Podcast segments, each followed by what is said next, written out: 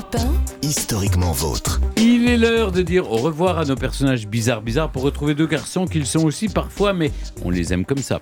David Castel-Lopez, vous nous racontez les origines de votre chemise hawaïenne, enfin de votre, Enfin, de mienne, la chemise ouais, hawaïenne. Mais de la chemise hawaïenne, ouais, avec des Mm. révélations. Très bien.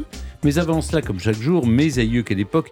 Ça s'est passé dans le passé. Aujourd'hui, on parle cuisine avec vous, Olivier Pouls, ou plutôt alcool. Mhm. Et on remonte au XVIIIe siècle pour découvrir avec vous un alcool qui ne vient pas de là où on croit qu'il vient, le Porto. Alors le Porto, le vin de Porto, ou plutôt les vins de Porto, car j'y reviendrai, font partie de la grande famille dite des VDN, les vins doux naturels ou vins fortifiés. Bon, petite parenthèse avant de vous en conter l'histoire, et ce n'est pas mon cher ami David Castello-Lopez qui me démentira, le vignoble du Douro, qui sert à l'élaboration de ces vins uniques, est sans conteste l'un des plus beaux du monde. Il bénéficie d'ailleurs d'un classement au patrimoine mondial de l'UNESCO, et je vous garantis que même si vous n'aimez pas le vin, il faut avoir vu au moins une fois dans sa vie ces vignes plantées en terrasse sur les pentes abruptes qui se jettent dans le fleuve le Douro. C'est absolument magique et magnifique. Visuellement, donc. Visuellement. Ça ne veut pas dire que ça fait des, des vins exceptionnels. Mais en même temps, si, si. Et revenons donc à l'histoire de notre vin portugais.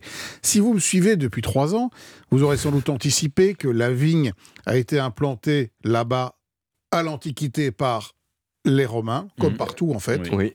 Bah oui, parce que encore eux et leur satanée manie d'implanter de la vigne partout où ils s'installent, j'imagine, histoire d'avoir toujours un bon petit coup à boire. Donc, vous semblez dire que ce sont les Romains qui ont inventé le Porto. Eh bien, en fait, non. Ah bon non, eh ben non, Alors, pas le pas les Porto Portugais, tel pas que les nous le connaissons aujourd'hui. Il existe depuis le XVIIIe siècle. Et à l'époque, il faut savoir qu'une grande majorité des vins produits dans la région de Porto, dans le Douro donc, partent pour l'Angleterre. Eh bien oui, les Anglais qui sont en guerre avec la France ne peuvent plus s'approvisionner chez nous, donc ils sont allés se servir au Portugal.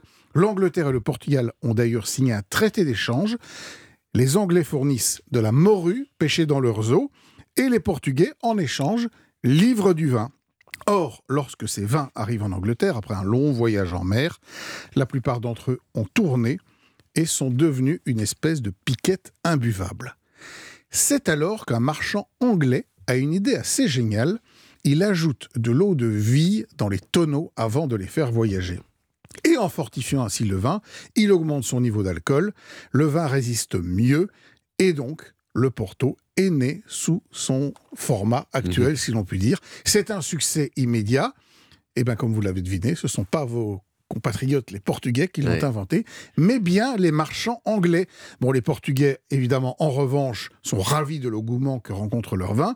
Ils vont développer la culture de la vigne, et pour garantir un niveau qualitatif élevé, ils vont même être les premiers au monde à créer une zone de production délimitée, bien avant nos AOC, et ce, dès 1756. Tandis que de nombreux marchands anglais s'installent donc au Portugal. Eh oui, Taylor's, Dawes, Grams, Wars, vous connaissez peut-être Oui, ces grands oui, oui. noms qui sont des grands noms de maisons de Porto. Elles ne sonnent pas trop Portugais. portugais, quand même, on est d'accord, elles sonnent plutôt anglais. Eh bien oui, parce que ce sont les Anglais qui essentiellement vont monter ces grandes maisons de Porto. Ils avaient compris qu'il y avait un grand coup à jouer, des maisons qui existent toujours aujourd'hui. Ils affinent la technique de mutation, hein, ce qui est le principe qui consiste à ajouter de l'alcool dans le vin pour le fortifier, et s'occupent de l'expédition des vins. Alors, particularité de la région, le vignoble qui produit le Porto ne se trouve pas à Porto.